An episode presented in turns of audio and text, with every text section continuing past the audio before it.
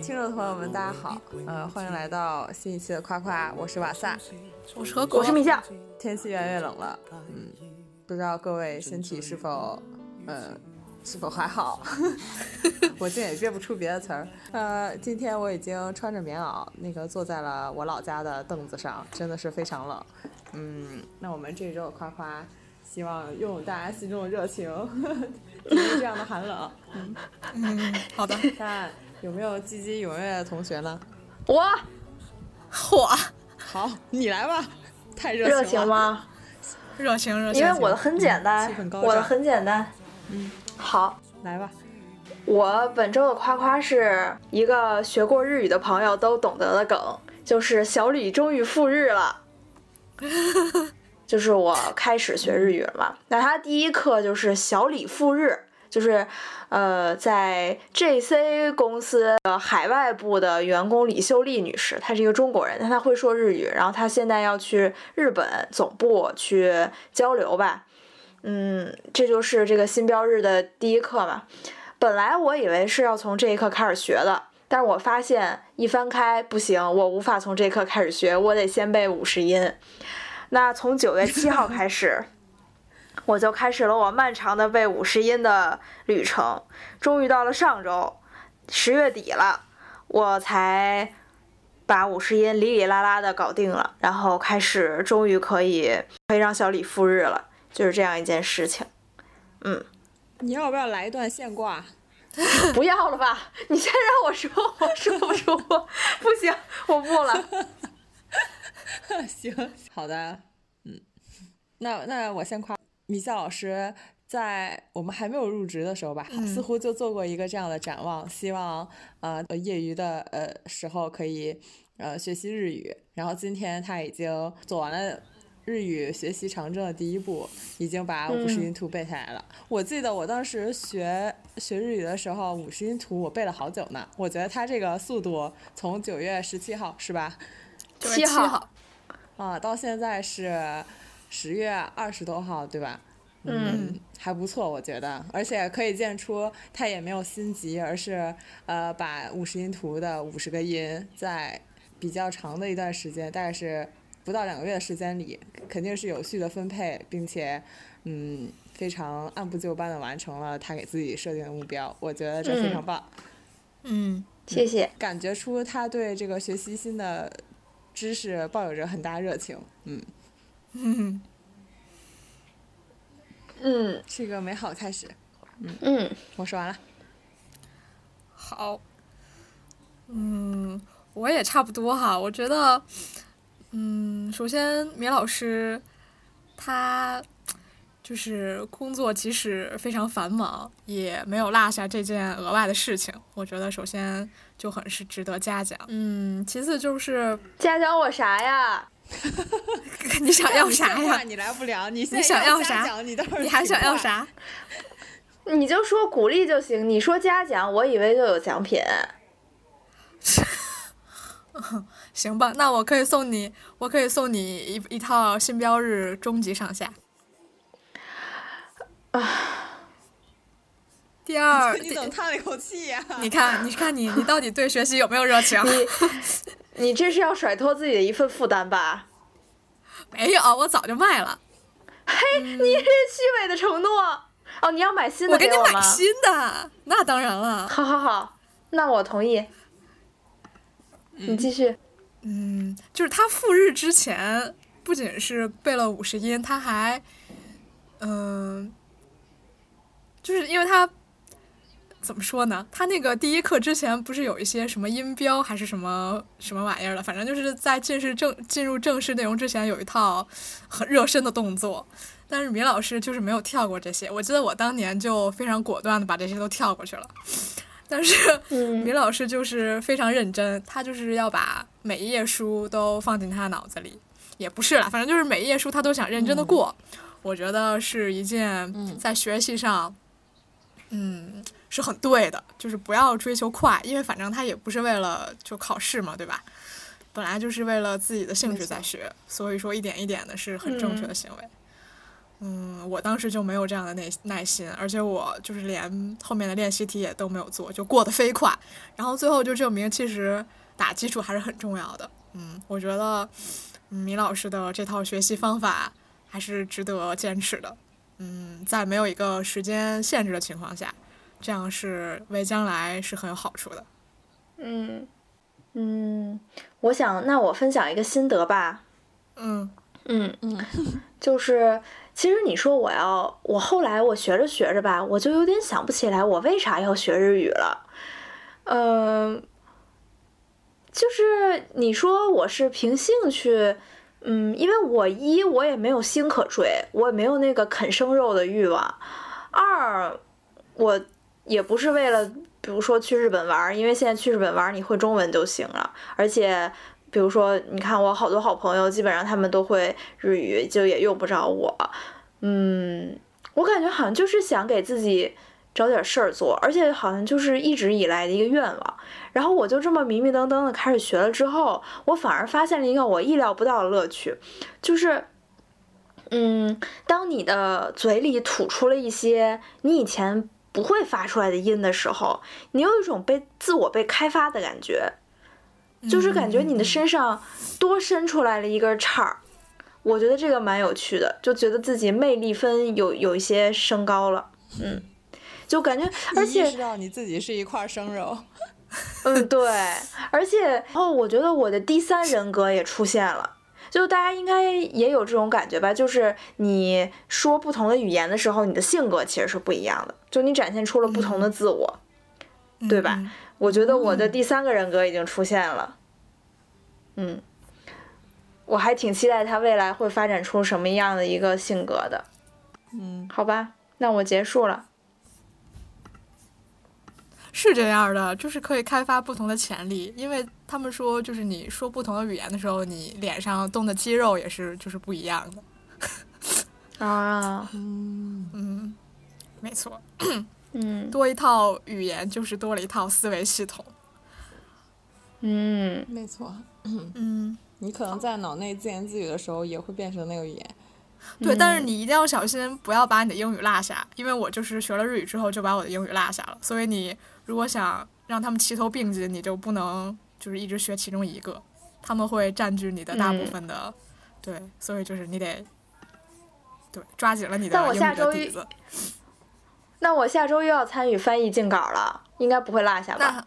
嗯，那你就是齐头并进，这样是比较好的。好的，嗯，请你继续。可是我的日语还如此，它还如此薄弱，它能够挤占英语的地位吗？英语可是现在薄弱。年前，哦，会越来越强是吗？对，好的。因为你这是新的东西嘛，英语你就不会再学新的了嘛，你就是一直是你自己的实力了嘛，对吧？嗯。所以他们对好的势头是不一样的，嗯，那可以，那先说吧，嗯，我这一天，我这一天就没干别的，我就是抢了三个阶段的东京电影节的票，然后我就大获全胜了，我抢到了我想去的最想去的四个，嗯，他们通通到手，嗯，因为我大家知道我对于电影节抢票这件事情是非常有热情，而且就是。总是提前做好计划，然后反正就成功率还挺高的哈，所以我也没觉得这是一件特别值得夸的事儿。但是我就是想到，就是最近两次帮米老师抢票这个任务都没有完成，然后就给我的这个抢票的信心造成了一点伤害。然后今天我又重振旗鼓了，我觉得 很快乐。嗯，对，然后这一掷千金的感觉也很爽。嗯，就是这么一件事儿。我即将要见到很多的人，比如说，嗯，能狗，呃，能年玲奈，比如说桥本爱，反正就是一些大家熟悉的人物。我将来可能会再跟大家 report，嗯，请大家期待。我说完了。我还能夸什么呢？我我只能恭喜你呀！你没给我抢上，你给自己抢上了，我还能说什么呢？你去看吧，祝你开心。谢谢，但是我就想说，嗯，何苦同学，呃，何苦同学在这个嗯电影节的日程安排上真的是一把好手，每个时间都安排的很充分，然后呢，就是有理有据，然后在他的本本上还是什么，我记得曾经他或许有这么个本本。然后呢，以前他在他在北京的时候，我与他相约电影节的时候，我都觉得他是每次都是有备而来。虽然他背了一个双肩包，你觉得那那个双肩包里，嗯。实际上可能是没有什么跟电影节相关的东西，但你他就会给你一种感觉，就是他那个背包里一定是 装满了电影节相关的东西。然后他会拿随时随地拿出一个本儿，然后开始数起了票。就是他呃特别擅长安排嗯电影节行程这件事，非常严谨。我觉得这个是我完全做不到的事儿，这个特别厉害。嗯，谢谢，我就是这样一个有备而来的人。嗯，米老师，那我再说两句吧。啊，行，就是我感觉你经历的这场抢票吧，是那种，呃，恰到好处的抢票，就是你一得有人跟你竞争。这样呢，你才不会说满心期待的、很紧张的冲进去，但是很轻松的抢到了，有一种拔剑四顾心茫然的失落感。你肯定是票还挺难买的，但是你因为你做足了准备，而且你有非常急切的、非常热情的，嗯，和非常真诚的想去观看的心，所以你凭着你的实力把它拿下，并且全部拿下，这就是一个很恰到好处的完美的抢票的过程。对，首先你你有人给你抢，其次你抢到了，嗯，这就很不错。嗯，希望你下次帮我抢票的时候，就是把你这个实力再好好超常发挥一下，因为，嗯，你懂的，费里尼马上就要开了。嗯，是我摩拳擦掌，主要国内的那个系统和这不一样，你知道吗？国内就是你一进不去吧，不是真的。我想，我想说一下，就是国内的那个淘票票，就是你，呃，有的人可以进去，有的人进不去。然后进不去的人呢，就只能你下次进去的时候呢，就全红了，是这么一条系统。但是它这个东京电影节的系统就不一样，它是你进不去吧，就所有人都进不去。然后你即使刷新了五百六十下，你好不容易进去了，然后你就会发现大家可能是同时进去的，所以就是座还有很多很多，就是哪怕你已经十分钟之后才进去，但是还是有座。所以就跟淘票票那感觉完全不一样，我就每次在淘票票失败的时候，那失落感就是非常强，嗯，就是有种我你上次是用淘票票吗？都是淘票票啊！你你不能用支付宝吗？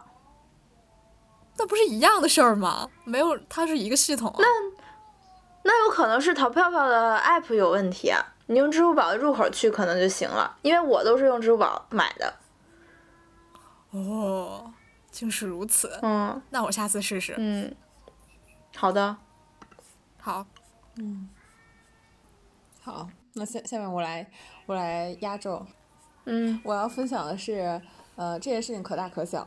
嗯，小是小小在它这件事情本身，呃，并没有什么过人之处。就是，呃，我妈上个礼拜她翻出了一个箱子，这个箱子是，呃。所有我们家关于我的宝贝，然后这个宝贝包括，呃，小学时候同学送我贺卡，呃，初中时候同学送我贺卡和初中同学呃给我写的纸条，小纸条，然后还有那个高中的时候的呃一些纸条，呃，我发觉我是一个嗯，就这些东西我能够很好的保存到现在，我觉得我也挺厉害的。然后呢，这个这件事情大呢，是因为让我有一个新的感受。嗯，就是我从其中的一个草稿纸，这张草稿纸是这样的，它是背面是高一的时候我们的那个年级的写的很优秀作文的那个赏析，呃，它正面，然后它背面呢是应该是被我用来当做草稿纸用的，但是呢，它被我写上了，在我们高一的时候，呃，在那个他们其他年级的人参加高考的时候，我们那个时候不是休息嘛。嗯，是我在那个时候写的一些呃感想。他最那个触动我的一件事情是，就是他其实已经正面和背面都有了各自的功用，对不对？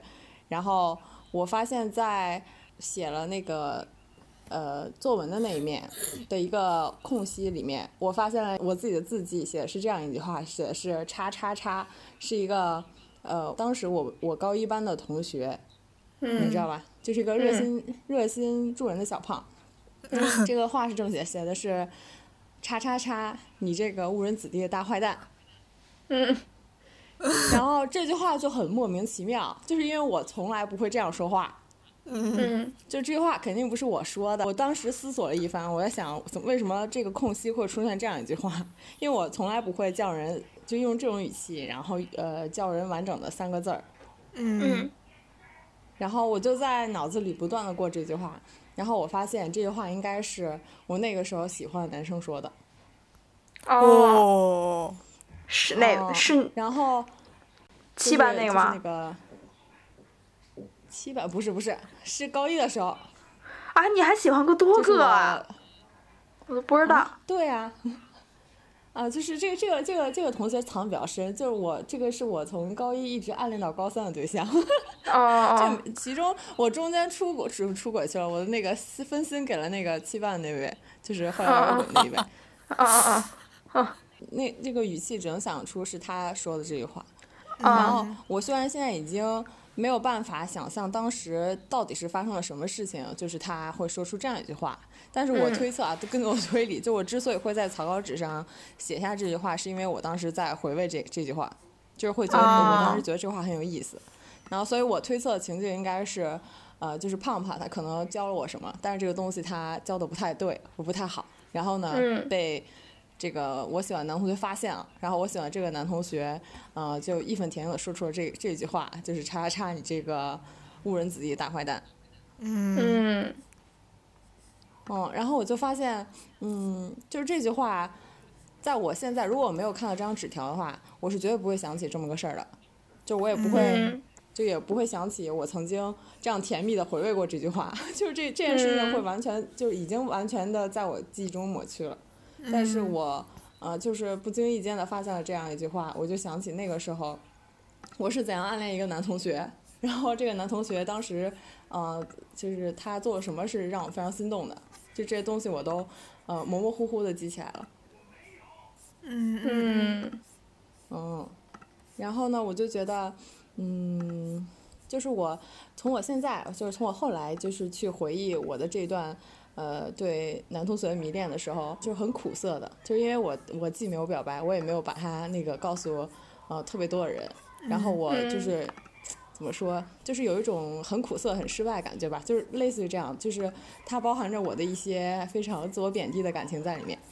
嗯，然后当然，当我今天，嗯、就是那天看到这个纸条，就看到这句话的时候，我甚至就是能马上魂穿到那个时候，感受到我当时的那个喜悦，就是，嗯嗯就是我我是觉得那一段记忆，嗯、现在想想是非常开心、非常快乐的，就我可以说我那个时候是非常幸福的，就即即使它是一段那个没有人知道的单恋吧，就是这么说。嗯嗯嗯，但是它肯定是那个时候给了我很多快乐和幸福的。虽然我后来曾经觉得这段时间都很苦涩。好了，我的分享就到这里。我首先，我有我有我有很多很有很多点，我可能有点语无伦次。首先是，嗯，我首先觉得他这个行为就很浪漫，就是，嗯、怎么说呢？他能从这一张纸条就。嗯，想出了那么多的东西，回味起了当初，而且还分析了一番，然后又从中咀嚼出了一些别样的味道。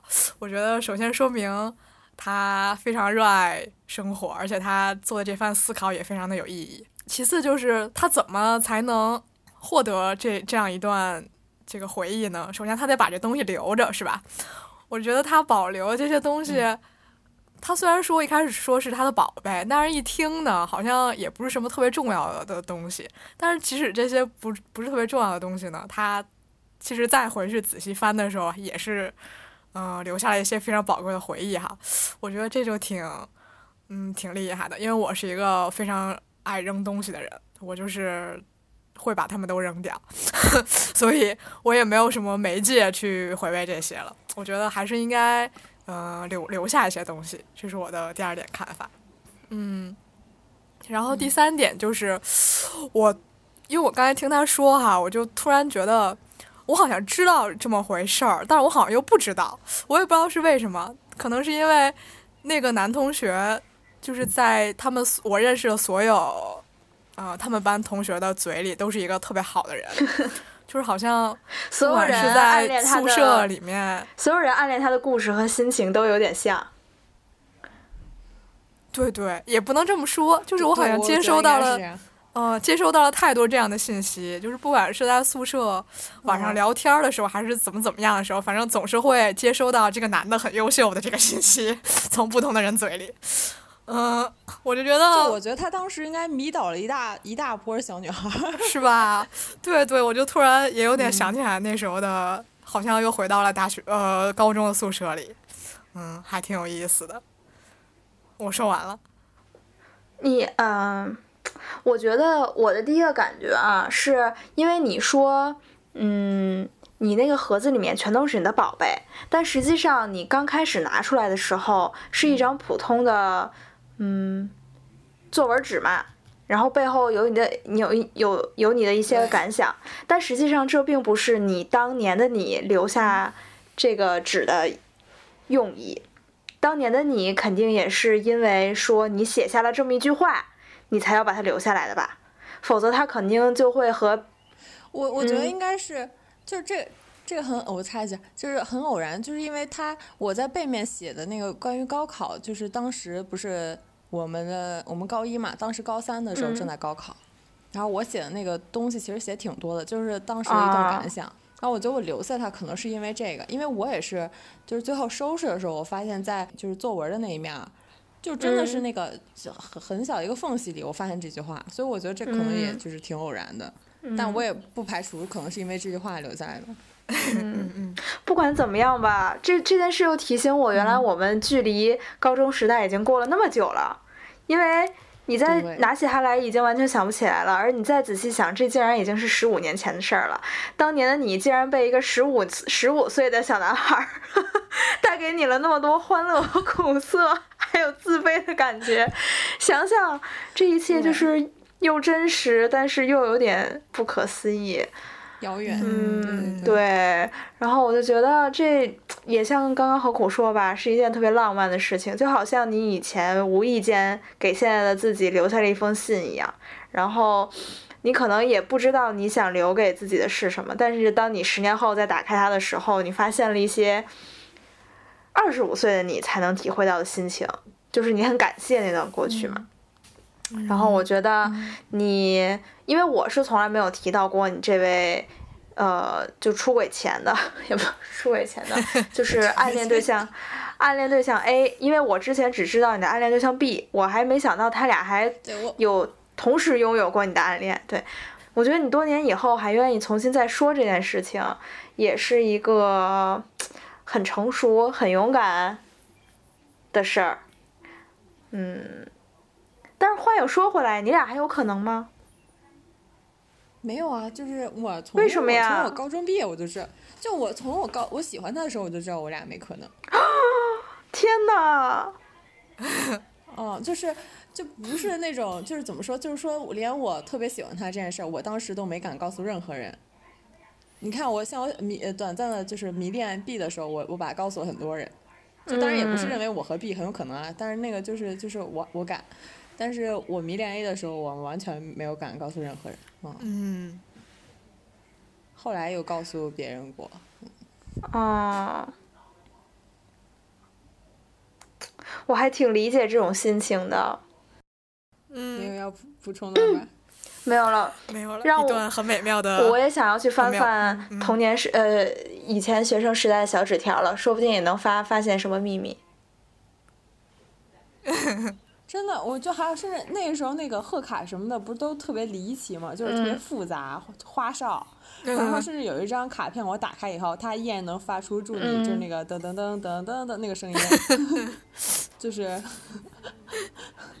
就没想到电池还有电，还能发出这种声音。好，那我们这期夸夸就到此结束，不如各自去追寻爱情。好的，好的，拜拜。拜拜。好，拜拜。